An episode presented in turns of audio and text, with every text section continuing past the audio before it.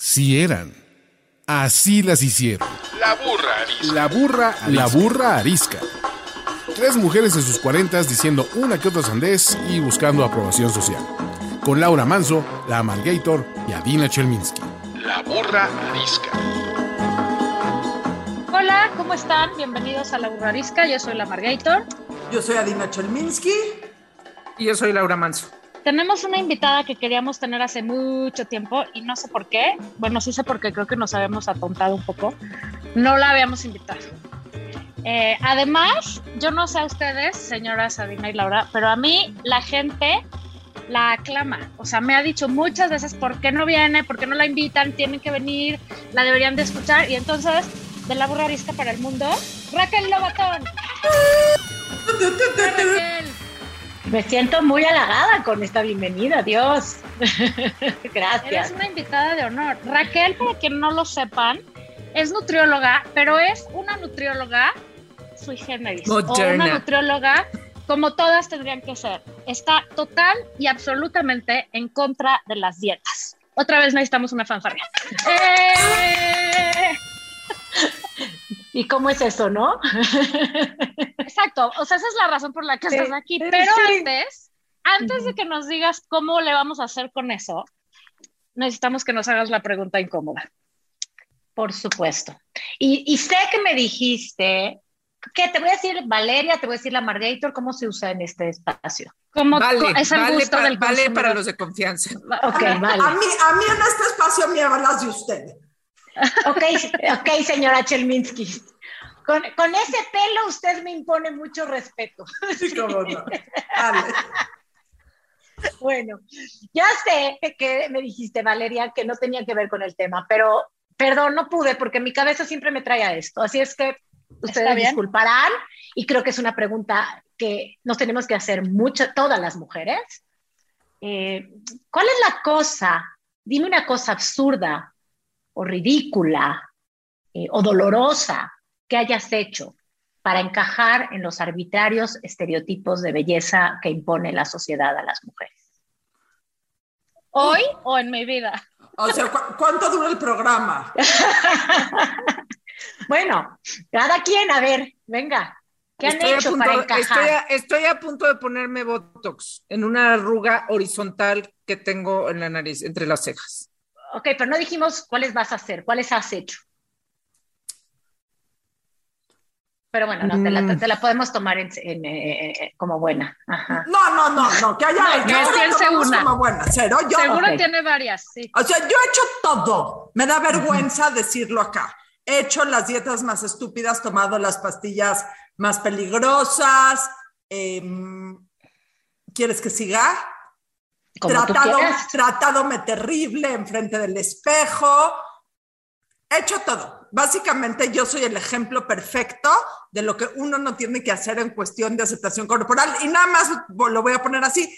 Raquel, o sea, me conoce perfecto y en algún momento fui con ella. Entonces no es sorpresa para Raquel y no es sorpresa para nadie que me conoce. O sea, tengo las peores inseguridades corporales que me han hecho hacer las cosas más peligrosas en torno a mi salud, a vidas y por haber. Ahí se las dejo. Y no estoy nada orgullosa. Y fue hasta que mi hija empezó a crecer que dije, o me aclimato o la voy a matar a ella. O, me pongo yo medio las pilas, porque tampoco es de que lo haga muy bien, o le voy a dar la peor imagen corporal a mi hija. Entonces, ahí está. Yo quisiera, de verdad, antes de que sigamos, eh, Adina, decir que es importante en- entender que esto no, no es responsabilizarnos a nosotras, no es, no es sentir vergüenza a nosotras, porque siempre esto no es contra el individuo, es contra el sistema. O sea, el problema es un sistema que te llevó a hacer todas esas estupideces y todas esas barbaridades, ¿me entiendes?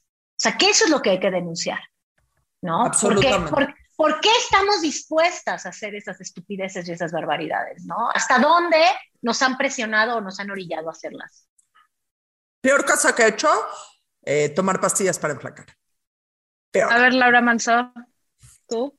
Yo creo que muchas, pero la más grave me parece eso, haber, haberme creído que yo tenía que hacer todo eso, o sea, y, y, y verme al espejo en- y en esa creencia descalificarme todos los días de mi vida.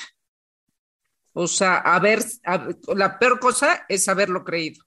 O sea, ya sé, viene de fuera. Todas las inseguridades, lo que acabas de decir, viene de fuera. Pero entonces ya la consecuencia, este, si me, bueno, nunca me he hecho una cirugía, pero si me, ¿no? O sea, pero hacer cualquier dieta, lo que sea, este, tiene que ver con, entonces no me siento bien, me creí que no, no, el espejo no me quería, yo no me quería, y pues este, ya lo que hiciste ya creo, que es lo de menos. O sea, lo peor es creértela. Sí. Estoy de acuerdo, pero como tengo que decir algo diferente, porque qué hueva que las tres digamos lo mismo, lo cual es alarmante, pero también es una muestra de lo que nos pasa a todas las mujeres. Yo, caso práctico dos, así contestando muy prácticamente las cosas más ridículas, el vestido de cigarro de cuando éramos chavas, que no podías respirar, o sea, salías con un vestido embarrado a la boda y después de cenar, lit, ya no podías respirar y te sentías mal, ese uno.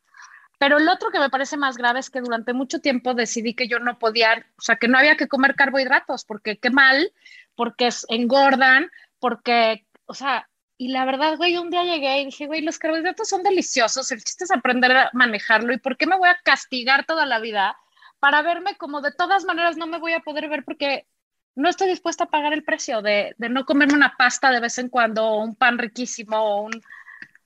Eso, o sea, creo que quitarme alimentos de mi canasta básica que son un gran disfrute en mi vida, eh, es una de las cosas más ridículas que he hecho. Además de palomear todas las demás, ¿no? Estoy diciendo algo así del día a día, en donde decimos, no, no puedo cenar nada con carbohidratos. ¿Por, qué chingados no, güey? Sí, como por qué. Ya, ya sé, tengo una, tengo una específica. A ver. No, no usar bikini, yo no usé bikini muchos años. No usar bikini. Ahora lo uso, pero justo así, justo, en, quizá en tus mejores momentos. ¿No? No usar bikini. No era para encajar, era por pena. Bueno, ya nos ¿no? Ya podemos todas llorar. Hasta la vista. Nos vemos la semana que entra en un programa divertido de la burra risca, porque yo me llama la atención que somos tres mujeres súper empoderadas objetivamente en otros ámbitos y en el momento que se trata del espejo y de tu imagen corporal y lo que tienes que hacer para encajar, somos unas y lo voy a decir de la manera más cliché posible, nenas. A ver, Raquel, cuéntanos tú, porque nosotros vemos como que tú tienes todo muy resuelto, pero seguro llegaste, o sea, tuviste un proceso para llegar ahí. Sí, bueno, o sea, yo digo, yo creo que nadie sale inmune en esta cultura de dietas y en esta cultura de exigencias eh, estéticas, de violencia estética contra las mujeres. Dentro de todo, no me, no me fue nada mal. Eh, comparado con las historias que yo oigo hoy en día, ¿no? No, no, de ustedes nada más aquí, las que odio, las que oigo eh, cotidianamente en, consulta, en mis redes, etcétera. Eh, afortunadamente crecí en una casa donde no se, no se hacían juicios sobre los cuerpos eh, y donde no se hacía juicio sobre la comida, creo que eso ayudó. Y también, pues me tocó un cuerpo delgado, ¿sí? Un cuerpo que dentro de, pues, de todo se adapta a, los, a las demandas canónicas, ¿no? Y creo que eso, combinado con que en mi casa no habían juicios y quizás un poco también de mi personalidad, hizo que no tuviera yo grandes issues con mi cuerpo, pero eso no quiere decir que no los haya tenido. Eh, mi mayor eh, inseguridad, digamos, que fue creada, y digo fue creada por una mujer ajena a mí a los 14 años, un día que yo ni cuenta me había dado de que yo tenía algo en las piernas que se llamaba celulitis estaba yo parada en Cuernavaca una, en traje de baño y una mujer ajena a mí me dijo, ay, mira, tienes celulitis. Y eso bastó para que yo me cubriera las piernas durante ocho años, más o menos, ocho años desde los 14 a los 20.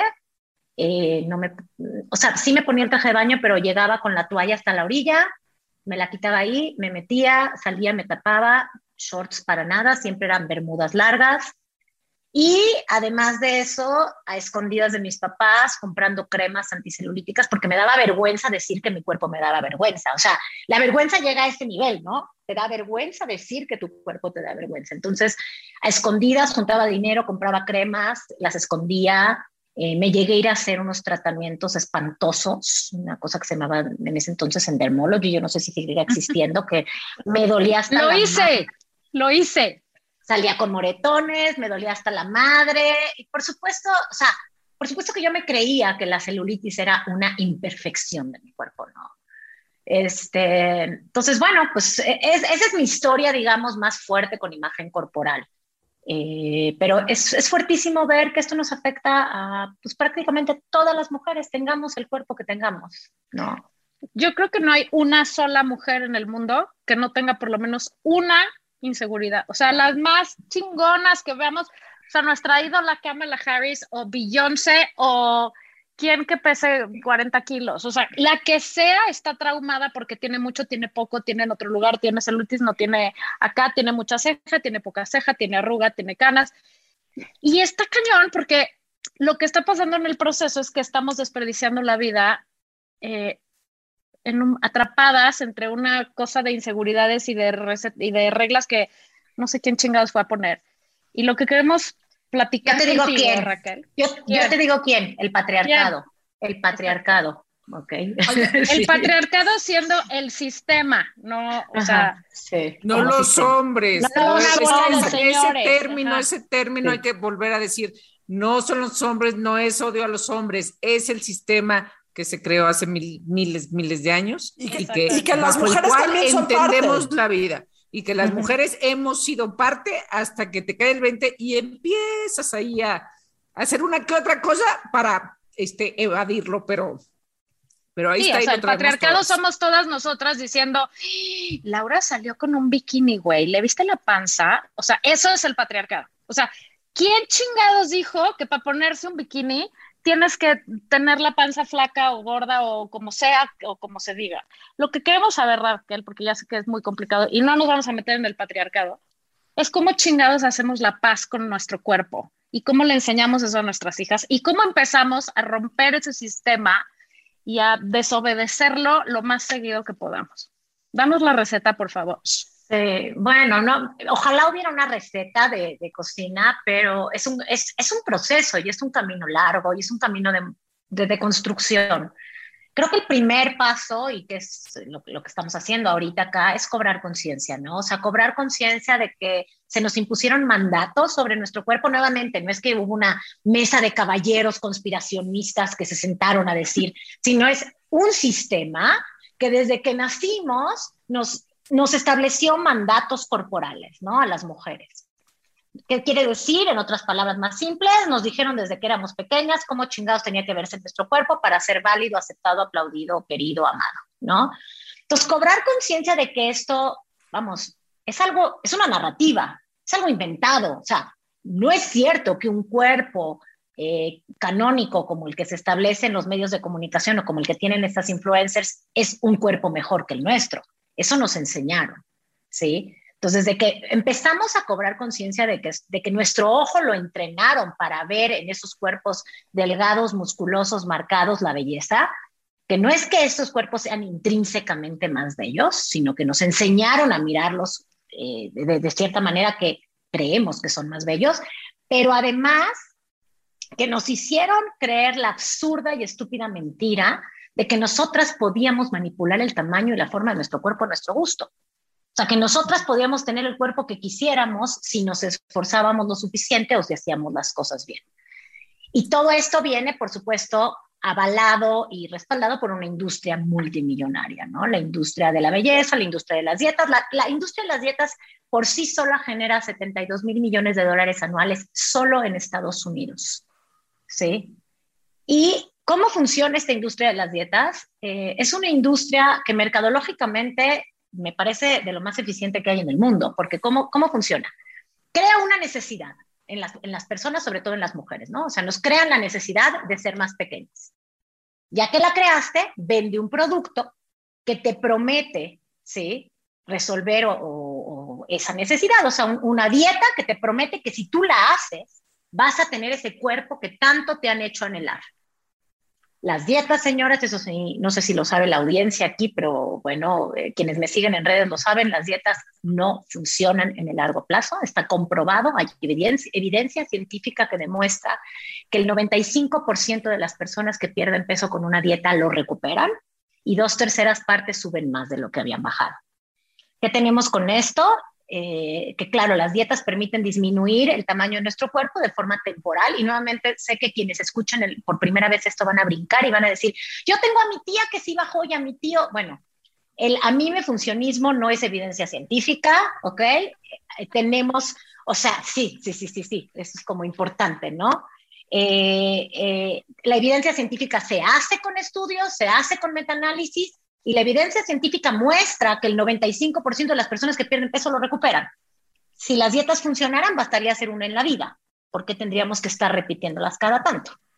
¿No? Entonces, mercadológicamente, la cultura de las dietas, la industria de las dietas hace eso. Te crea una necesidad, te vende un producto que no funciona en el largo plazo porque vas a bajar, pero vas a terminar rebotando. Evidentemente, el producto es un producto fallido. Y cuando falla el producto, te hace creer que fue por tu culpa porque no fuiste lo suficientemente disciplinada, porque no le echaste ganas, porque no tuviste fuerza de voluntad, lo digo entre comillas.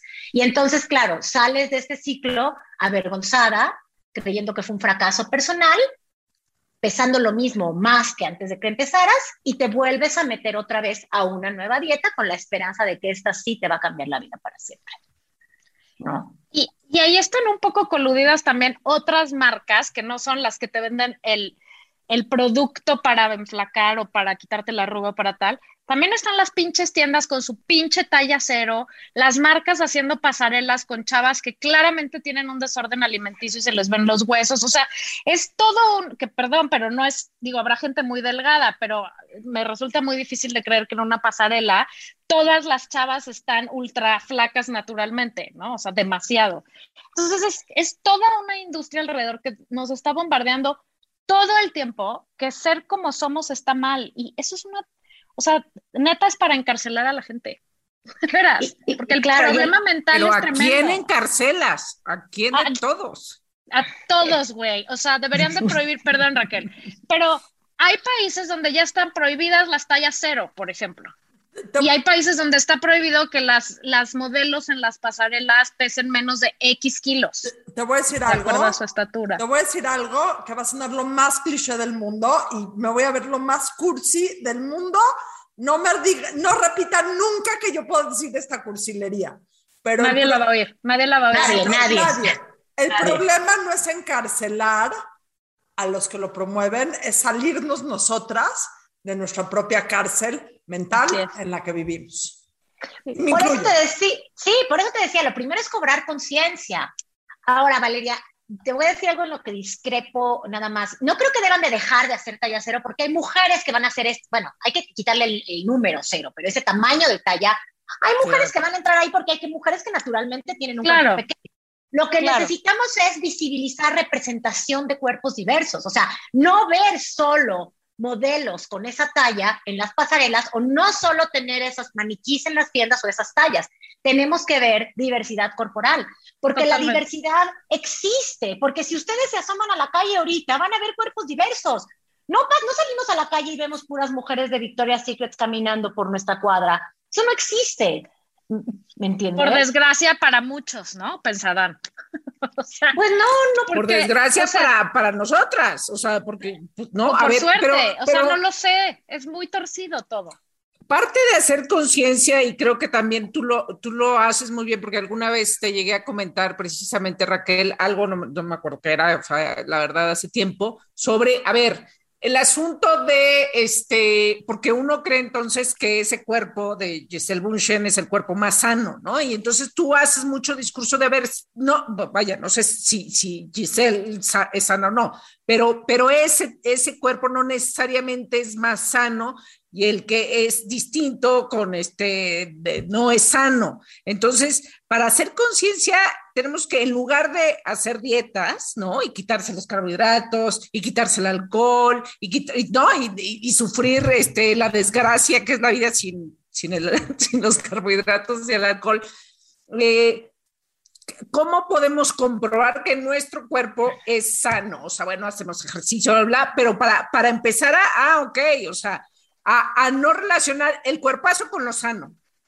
¿Qué, o, sea, ¿qué nos recomiendas individualmente? O al revés, la obesidad con lo no sano, porque eso es lo que mucha gente, esa es la teoría de mucha gente. es que estar gordo el- es un riesgo para la Ajá, salud. o la obesidad con lo no san- o sea, o Hay- el, el cinco, obes- no sé, o s- tú dirás mejor, eh, Raquel, si cinco kilos encima, encima de qué, si sí, o sea, si, Exacto. no sé, eso, todo eso que pensamos. O sea, Sí. porque hay gente que está pasada de peso, según nosotros, pero tal vez está más saludable que alguien que pesa 30 kilos. No sé. O sea, creo, creo que lo primero que es importantísimo saber es que tú no puedes saber absolutamente nada, nada de la salud de una persona o de sus hábitos con solo mirarla. Nada.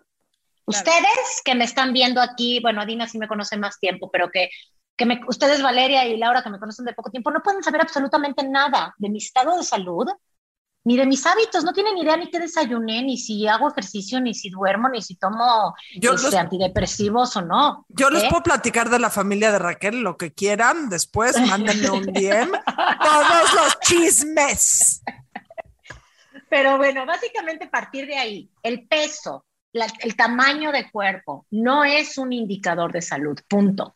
No, no, no. Nos han vendido también y por eso tiene tanta fuerza este discurso, porque la cultura de las dietas o la industria de las dietas tiene tanto poder porque es avalada aparte por la comunidad médica, que tiene como la autoridad máxima para, ¿no? Decirnos qué es lo que tenemos, lo digo entre comillas, que hacer. Entonces, bueno, primero que nada habría que definir qué es salud, ¿no? O sea, ¿qué es salud? ¿Quién está saludable? ¿Cómo defines la salud? ¿No? Eh, porque la salud no es nada más la salud metabólica o fisiológica. ¿Dónde queda la salud emocional, la salud social, la salud económica? ¿Cuánta salud social, emocional y económica se va a la mierda con la cultura de las dietas? ¿Sí? Claro, pero es por salud, es que tienes que adelgazar por salud. Cuando, como dijeron ustedes acá, se han tomado pastillas, se han metido cosas, han dejado de comer carbohidratos, cosas que atentan contra nuestra salud física, emocional y social, ¿no? Esta premisa de delgadez es sinónimo inequívoco de salud y gordura es sinónimo inequívoco de enfermedad es absurda, es simplista, es reduccionista, es dicotómica. O sea, la salud no es blanco-negro, no es estoy saludable o no estoy saludable. Y no podemos eh, hacer, a pesar de que hayan estadísticas que muestran que ciertas enfermedades son más frecuentes en cuerpos grandes, porque sí es cierto que hay ciertas enfermedades que sean que son más frecuentes en cuerpos grandes, eso no quiere decir que todas las personas gordas van a tener esas enfermedades, ¿sí? O sea, eso es primero, ¿no? No, no, porque, no porque haya mayor incidencia de diabetes en personas gordas, perdón, no, no les dije, yo uso la palabra gordo, gorda, sin ningún tipo de estigma. No me van a oír decir sobrepeso ni obesidad, porque ambas para mí son palabras estigmatizantes. ¿Sí? Porque sobrepeso ya hace un juicio de valor, ya está diciendo que la persona está por arriba de un peso. Okay. Eso es absurdo. ¿Quién? Lesson number one. Gordo Sí. también, a gordo también, ahí está como gordofobia, o sea, gordo también, qué difícil encontrar, digo, lo digo pensando en qué difícil encontrar un término. No, fíjate que los grandes. movimientos, los movimientos de liberación gorda están reclam- reclamando la palabra gorda. Yo ya la digo, a mí ya me costó, ya no me cuesta, me costó mucho decirla. Pero justo los movimientos de liberación gorda, las activistas gordas están reclamando la palabra gorda, gordo, para de alguna manera quitarle todo el estigma y decir, bueno, si yo me nombro gorda y yo asumo que soy gorda, porque sí asumo que soy gorda, eh, deja de dolerme tanto cuando me lo dicen los demás, ¿no? Y este movimiento rechaza la palabra sobrepeso y rechaza la palabra obesidad. Ya dijimos sobrepeso, ¿por qué? Porque habla por arriba de un peso. Es, como, es tan absurdo como Sí. decir que una persona alta tiene sobreestatura, ¿me entiendes? O sea, es igual de absurdo que la persona que mide más que la media tiene sobreestatura. Es absurdo, ¿no? Adina tiene por ejemplo. sobreestatura. Adina tiene sobreestatura. Sí, pero eh, no es por nada, pero hago unas cosas antinaturales para la sobreestatura, como usar tacones. Exacto. otra, otra más para los estándares, mira. Oye, Raquel, o sea, entiendo toda esta teoría, o sea, es súper interesante, pero ¿qué haces tú? O sea, ¿cómo hacemos para, ok, hay que cambiar el paradigma, hay que cambiar, o sea, salirnos de la estructura, hay que tratar de no caer eso, pero cuando alguien llega a tu consultorio y quiero hablar caso práctico, mi hija que estaba traumada porque estaba gorda, que no estaba gorda, pero tenía ya un tema en la cabeza estaba obsesionada con que según ella estaba gorda, ¿no? ¿Por qué? Porque todas sus amigas ya se habían dado el estirón, le sacaban una cabeza y media y pues evidentemente cuando te estiras en flacas, así funciona, ¿no?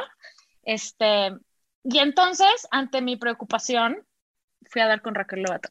No tengo la menor idea de qué hiciste, pero le cambiaste la vida. O sea, su, su relación con ella, con su cuerpo, con todo es otra cosa, su manera de regular cómo, qué se alimenta, cuándo se alimenta, de qué se alimenta. O sea, lo hiciste muy bien. Yo quiero saber qué le dijiste a esa niña, por favor, porque yo lo necesito empezar a hacer. O sea, ¿qué pasa cuando uno va contigo y cómo es el proceso?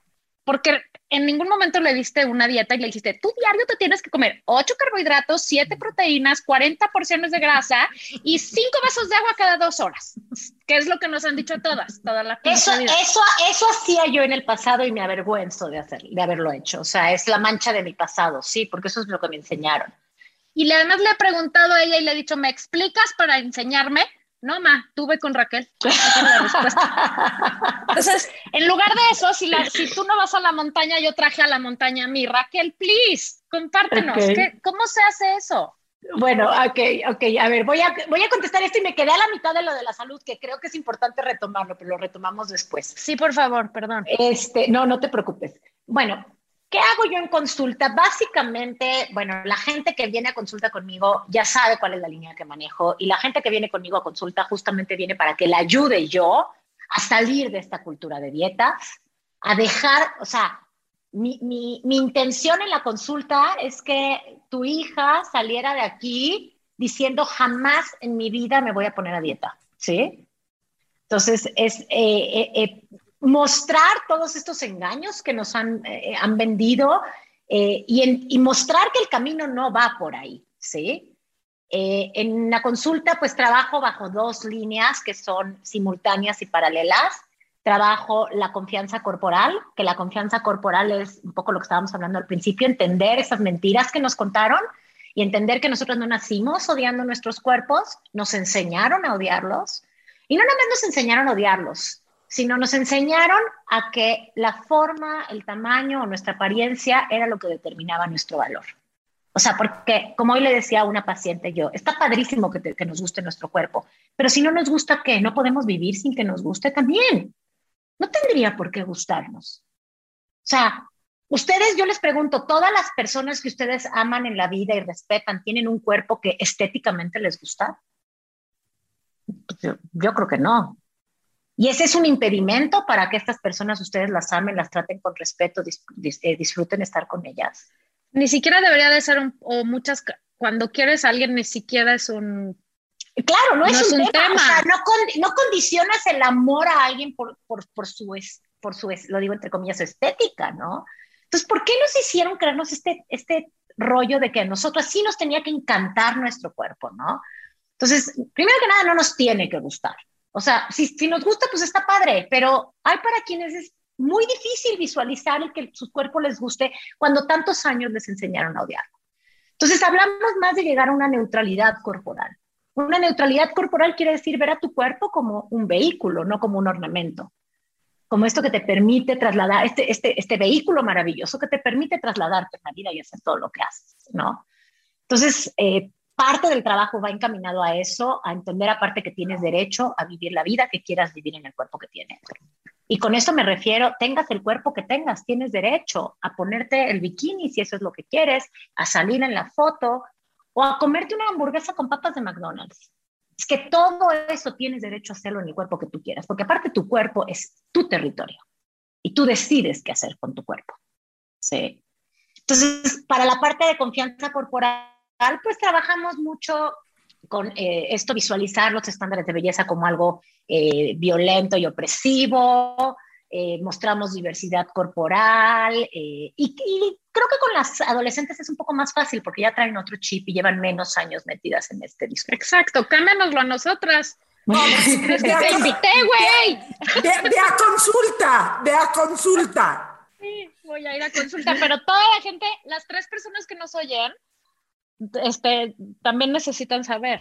O sea, ¿cómo hacemos eso a los 50 años? Cuando llevamos toda la vida peleándonos con nosotras mismas. Mira, Sí, sé que no es fácil, pero te juro que es posible, poco a poco. O sea, yo no digo que vas a acabar, como te digo, amando cada rincón de tu cuerpo, pero simplemente ya no lo vas a odiar. Eso, es sabio, es que lo que acabas de decir es sabio, en efecto, no tienes que decir, este, o sea, cuando te decían, ama tu cuerpo, ama tu cuerpo, ama tu cuerpo, pues no, si no me gusta, no me gusta, ¿no? O sea, pero, pero hay cosas también de tu inteligencia que no, que no te gustan. ¿no? Y ya, este, pues, puedes, podrás hacer unas cosas y otras no, pero o de tu carácter. es gravísimo, o de tu carácter. Entonces vas ahí modificando, pero creo que es eso. Ahora lo que yo creo es que, este, porque siempre lo hemos platicado mucho aquí en la burra, es que pues precisamente llegar a los 40, ojalá hubiéramos podido hacerlo antes, pero sí empiezas a entender la vida de otra manera, incluyendo tu relación con tu cuerpo y este y tu cuerpo y dices, pues este, pues esto es lo que hay, ¿no? Punto. Este, la verdad es que yo dejé de hacer dietas hace muchísimo. Este, porque las padecí, decía, en efecto, o sea, todo lo que dices es cierto.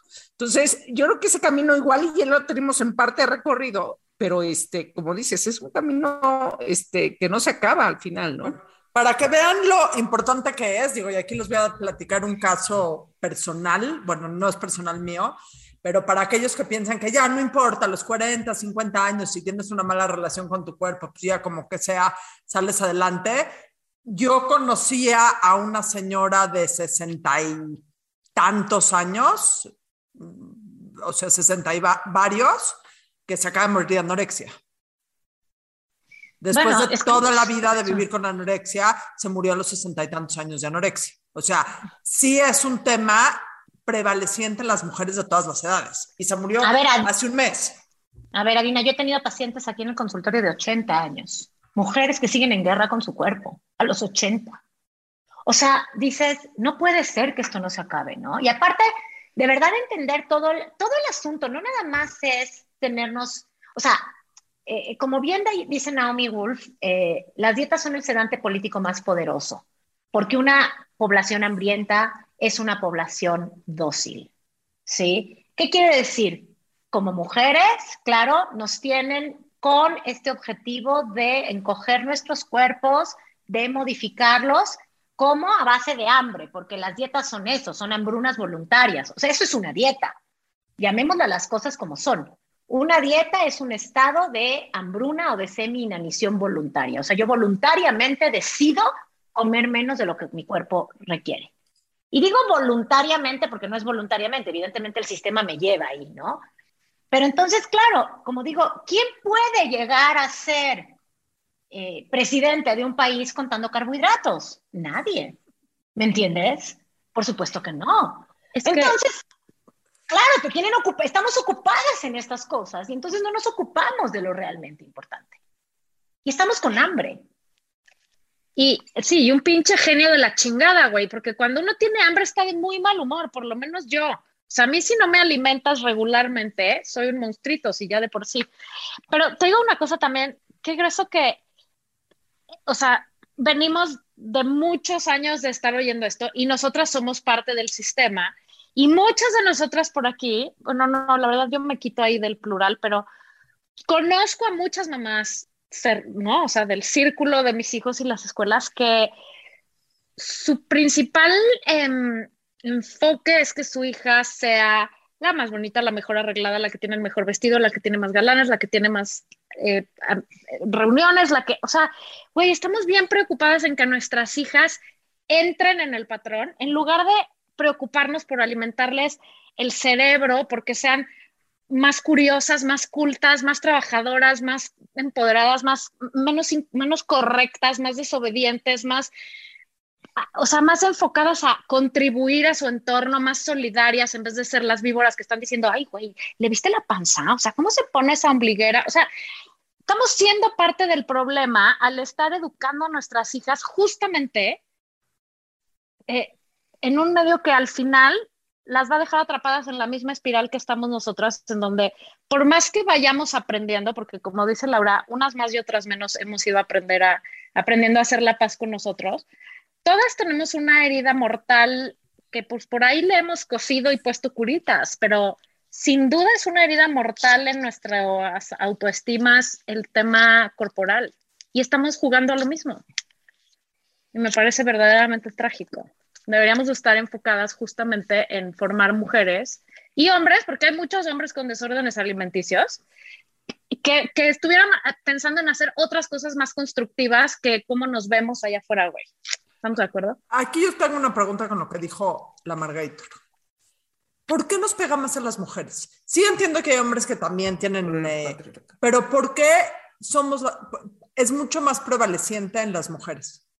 Bueno, porque finalmente, claro, el sistema, a ver, este sistema, la cultura de dietas va primordialmente dirigida a mujeres. Tú, a ver, googlea, en, en, nada más googlea dieta y ve las imágenes que te salen. Son prácticamente mujeres. Lo Googlea dieta y ve, ve quiénes te parecen. Van a aparecer mujeres. O sea, la cultura de dietas va sobre todo dirigida a mujeres. Y no nada más eso, sino que este sistema patriarcal sanciona más a las mujeres que se salen de la norma hegemónica de cuerpo. O sea, no, no se sanciona igual a un hombre que se sale de esta norma, ¿no?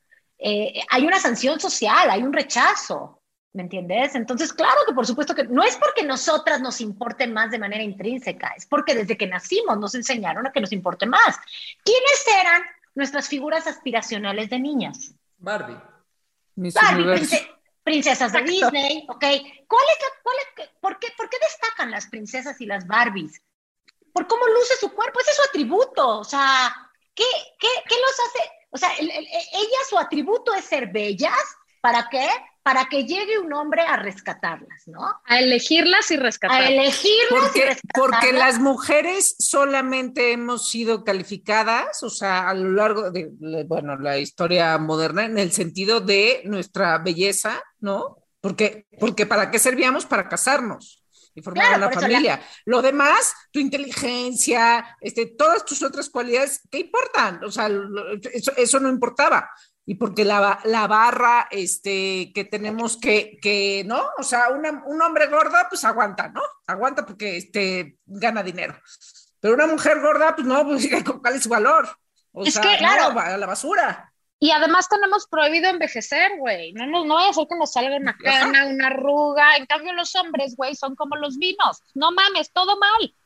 Pero real, lo que es muy cañón, a mí lo que más me impacta es, dices, no, es que realmente la veo más, o sea, o sea, realmente la veo acabada, o sea, realmente lo pensamos, realmente No, pensamos bueno, que una pero es que no- con canas no se ve bien y un hombre Pero- con canas sí se ve bien, pero no realmente por- lo pensamos. Pero no es porque seas una mala persona, Laura, es no, porque eso te es porque así enseñaron. nos enseñaron, yo lo sé, por- yo lo sé. Claro. Pero Ajá. nos cuesta tanto trabajo cambiar eso. Sí. No, ¿cómo, Claro. cómo? O sea, te tienes que reeducar completamente, porque realmente, o sea, por más que yo diga "Ay, las canas, no sé qué, el, de repente te gana el, ay, no, las canas, ¿no? Ay, no, no, no, no se ve tan bien. No, no, no. Claro. O sea, y no está bien. Hay que deconstruirnos. Ahora, ¿qué pasa? Todo lo que están diciendo es claro. Todo esto tiene que ver que la mujer es vista siempre como un objeto, mientras el hombre es un, el hombre es un sujeto. O sea, les, les dije de las princesas como figuras aspiracionales, pero a los niños, ¿cuáles son sus figuras No, aspiracionales pues, de niños? el Capitán América, o sea, Claro. ¿y por qué son valiosos? Pero a ver, ¿y por qué son valiosos los cuerpos de los superhéroes? Por lo que hacen, por lo que hacen, son ejecutores, son sujetos. Las mujeres son valiosas desde niñas por cómo se ven. A nosotros nos enseñan que ahí reside el valor, a los hombres les enseñan que sus cuerpos son valiosos por lo que hacen. Entonces, claro, desde ahí empieza todo. Entonces vas creciendo y por eso a ti te impacta más como mujer. Si nosotras hubiéramos crecido con figuras aspiracionales que destacaran por lo que hacen y no por cómo se ven, otra sería la historia. ¿Me entiendes? Entonces, darnos cuenta de eso es empezar a romper paradigmas y a quitarnos vendas de los ojos y a revelarnos al sistema. No es fácil, no, no es fácil, porque como bien dices, Lau- Laura, lo tenemos tan interiorizado que los pensamientos llegan. O sea, sí llega el pensamiento de, ah, caray, qué mal se ve esta mujer. Y, y, y en ese momento lo importante es hacer un alto y decir, ay, güey, o sea, estoy teniendo un pensamiento de juicio hacia el cuerpo de otra mujer, ¿sí? Y, y, y Exacto. de construirnos, ¿sí. Eh, sí, yo pienso que el tema de hablar del cuerpo de alguien más no debería de ser un tema. O sea, no, bueno, por no, supuesto. no, o sea, eres muchas cosas más antes que un cuerpo, entonces no puedes definir a alguien por su cuerpo. Yo pregunta. Va, va, en contra tuyo y te, te, voy a decir por qué surgió la duda. Bueno, porque en mi casa todo es un tema y yo soy sujeta de juicio de cualquier cosa porque soy la más políticamente incorrecta. Pero no saben ustedes, pero ah, cuando invitamos a la gente a la burra les mandamos un mail pidiéndoles una foto para poner el para subir el episodio y Raquel mandó una foto la semana pasada y se ve guapísima en esa foto.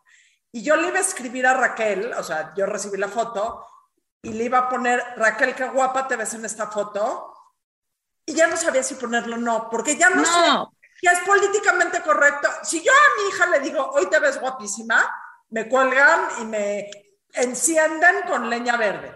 Pero, ¿qué es lo correcto? O sea, está bien que no critiques, pero aquí la teoría es, es que tampoco puedes dar un cumplido, porque el que des un cumplido quiere decir que Estás, no, yo creo que yo creo que el asunto es primero que nada no alabar solo por cuestión belleza, si decir, o sea, a lo que voy es y sobre todo no alabar con bueno, en mi caso, en mi tema, por supuesto jamás alabar por delgadez. ¿Sí? Porque tú le puedes decir qué guapa te ves a una mujer en cualquier tamaño de cuerpo. Pero cuando le dices a una mujer qué guapa te ves porque adelgazaste, Sí, ahí bien sí te ves, has bajado de peso, ¿verdad? Ahí sí la estás cagando. ¿Por qué? Porque ¿qué le estás diciendo a una mujer cuando le dices qué guapa te ves porque adelgazas? Antes eras fea. Antes estabas, sí, antes estabas fea. Dos, probablemente lo que estás alabando es un trastorno de la conducta alimentaria, una depresión o un cáncer. Tú nunca sabes por qué esa mujer llegó ahí. Tres, le estás diciendo a esa mujer, soy policía de tu cuerpo y te estoy vigilando. Ya me di cuenta que bajaste cuando subas también me voy a dar cuenta. ¿Y qué va a pasar?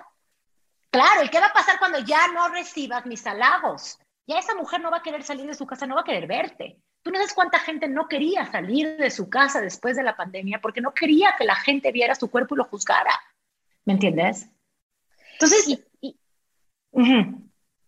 no, perdón, no, o sea que es el origen de los trastornos alimenticios. O sea, una mamá que siempre le dice a su hija que qué bonita se ve delgadita, pues es una mamá que está con una hija con un potencial problema de anorexia para que su mamá le agrade y, o sea, para cumplirla. O sea, porque si estoy flaca y mi mamá sí le gusta y así me quiere y yo quiero que mi mamá me quiere y me valore y me valide, pues entonces lo que tengo que hacer es estar flaca, ¿no? O mi papá o quien sea. Sí, digo, esto no quiere decir que todas las niñas vayan a desarrollar un trastorno, pero evidentemente sí todas las niñas van a interiorizar la idea de que flacas valen más y que tienen que hacer lo que esté en sus manos para estar flacas.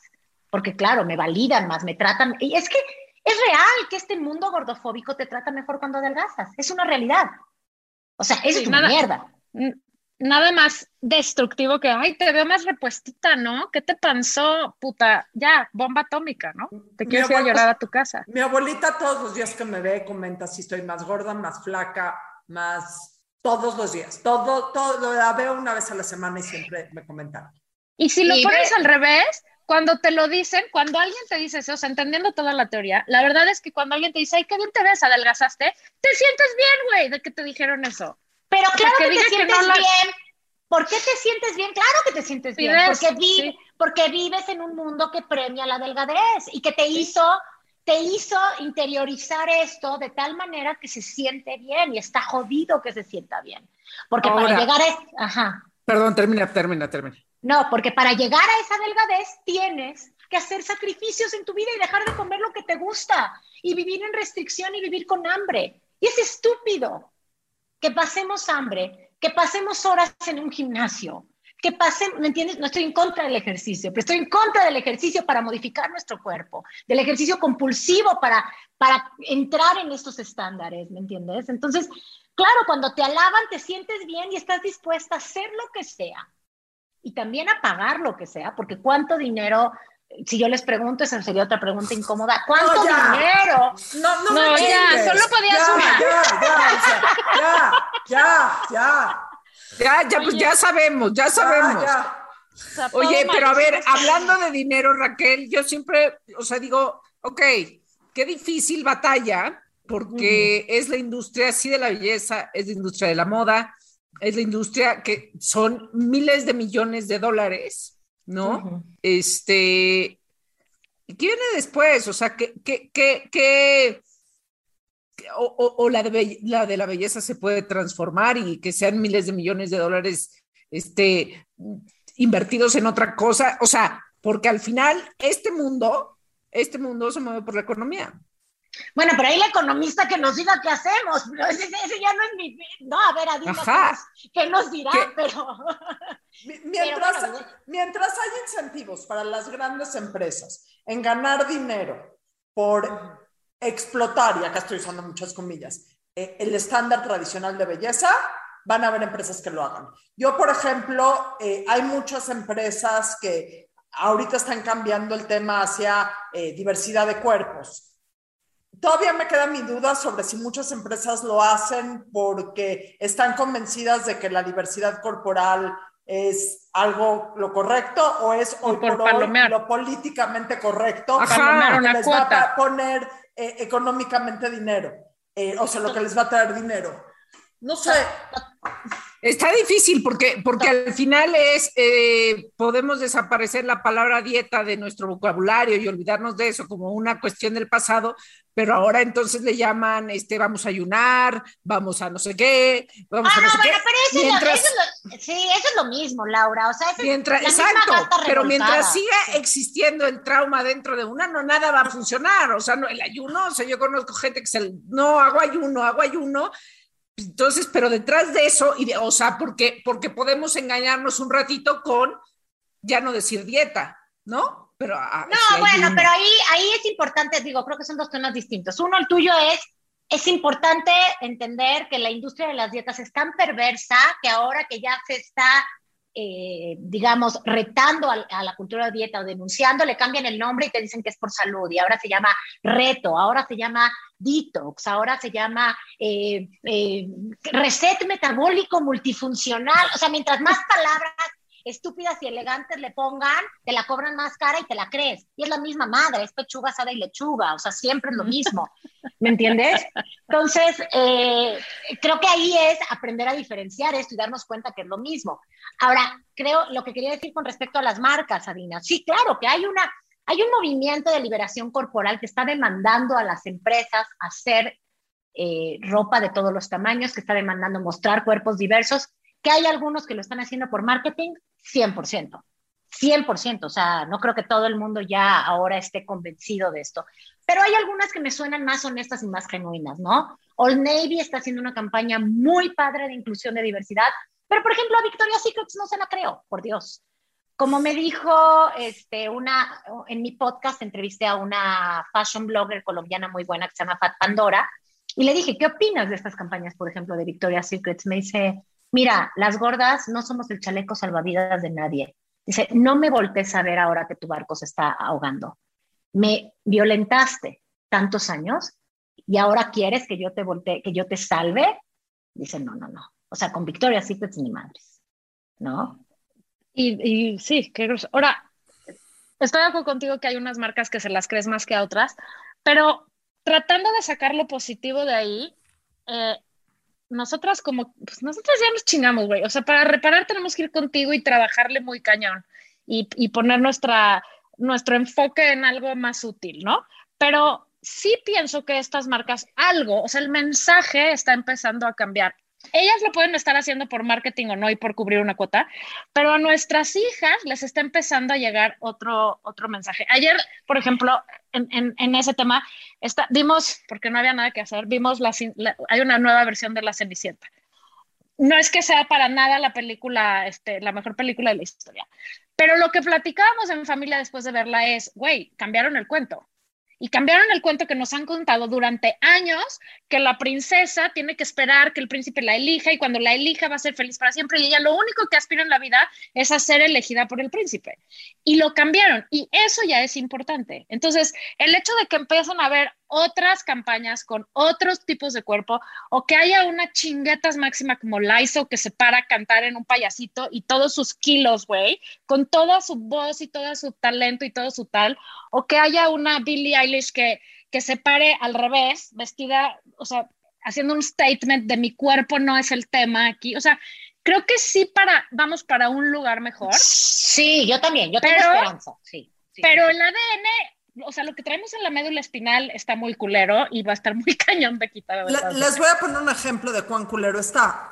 Ahorita que fue el último Miss Universo, casualmente le pasé a la tele y puse un tweet sobre cómo Miss Universo ganó la mexicana. Y puso un tweet diciendo Ya no debería de existir eso. a cómo Miss Universo no debería existir y cómo eh, las mujeres ya no deberían de ser ju- eh, juzgadas por sus cuerpos y por su belleza, recibí amenazas de muerte. Es la segunda vez en mi, no, y no una, miles, bueno, no miles, pero decenas y decenas, más de 40 amenazas de muerte de pinche vieja, lo que pasa es que tú eres una fea, lo que pasa es que tú eres vieja, o sea, vieja de anciana, muérete, etcétera, etcétera. Adina, estás tambaleando al patriarcado. Por, eso pasa cuando tambaleamos al patriarcado. Yo, yo no le entro al Twitter porque sé que es, es cuna de lobos. Cuna no le lobos. entro, no le entro ahí. Pero en Instagram no me cantan malas rancheras, ¿eh? Yo he recibido, ¿qué te puedo decir? Porque claro, son mensajes que incomodan, son mensajes que están tambaleando a industrias multimillonarias, a eh, un sistema que se aprovecha de ello, o sea, que lucra con esto. ¿me Claro, es un negocio. Es Sí. un negocio, entonces, pues claro, claro, claro. Hoy vi un post de nuestra amiga Gloria Calzada que amamos, que acaba de cumplir gloriosamente 60 años. Y hoy puso un post que decía, o sea, era una story que era un video que ponía toda esta ropa, amo toda esta ropa, pero ya entendí que ahora soy una talla más y me tengo que deshacer de ella. Y qué importante eso, entender que los cuerpos, nuestro cuerpo, cambia, güey, con la edad, porque tu metabolismo cambia, porque, porque tu actividad física cambia, por todas esas cosas. Y sin embargo, nos aferramos a seguir teniendo cuerpos de 30 cuando tenemos 50. Me pareció una chingonería máxima que alguien como Gloria ponga un mensaje allá afuera que diga, sí, güey, subí- soy una talla más y estoy rockeando mis pinches 60 años. Y los Y- está roqueando. Sí, y bye, ¿no? O sea, lo que sigue y me asumo como soy y me enfoco en algo que sí sea productivo en vez de esa talla más. Totalmente, y es que esa es otra de las grandes mentiras que nos contaron, que nuestros cuerpos son estáticos y que no cambian y que si nosotras tuvimos, a ver, yo les pregunto de verdad, cuando salimos tantito de ahí y lo vemos desde afuera, ¿conocen alguna señora de 90 que se haya muerto con el cuerpo que tenía a los 20? Pues mira, para como voy viendo a Cher, sí. Te, te voy, a decir algo. Te voy a mandar una foto. Te voy a mandar una foto de mi abuelita. Es un caso extremo. ¿La conoces? No, no la conozco. Mi abuelita se sigue poniendo la misma ropa que se puso en su No, no, no. Puede ser que la talla sea la misma, el Ah. cuerpo es el mismo. Ah, no, evidentemente no. Evidentemente no. O sea, no hay La- nadie que tenga el mismo cuerpo. Los cuerpos La pura ley de la gravedad se encarga de lo contrario. cambian, los cuerpos cambian, es absurdo que nos hagan creer. Y, y nuevamente, aquí hablamos ya también de otro término que es la gerontofobia, que es este rechazo a la vejez o este rechazo a envejecer o esta creencia de que si envejecemos dejamos de ser, sobre todo como mujeres, válidas, productivas, amadas, miradas, valiosas y toda esta estupidez, ¿no? Como Entonces, que caducamos, ¿no? Como que Sí. pensamos que caducamos. y como bien dices, nos en los dicen. hombres, en los hombres al revés, ¿no? Es como, wow, qué maduro, ¿no? O sea, no es por nada, pero algo que aprendimos este fin de semana, que estuvimos en el Valle de Guadalupe, que nos Ujú. invitó Montefe- eh, Montechanic, nos invitó Montechanic, es que las viñas viejas son las que mejor vino hacen. Entonces, ahí se lo dejo para que lo apliquen y son las viñas que más están torcidas y están así, están... Son las que mejor vino hacen, entonces ahí se los dejo. Oye, Raquel. Pero entonces, si todos los cuerpos, o sea, si no podemos estar juzgando cuerpos, si está mal definir a alguien por su imagen, si tal, nuestra última sección es totalmente política incorrecta o políticamente incorrecta. O sea, porque si preguntamos a la gente que quién tiene ondita, lo estamos objetivizando. Dinos que Bueno, no. es o sea, que danos una no, luz al Pero final del yo como lo entendí, no, para nada.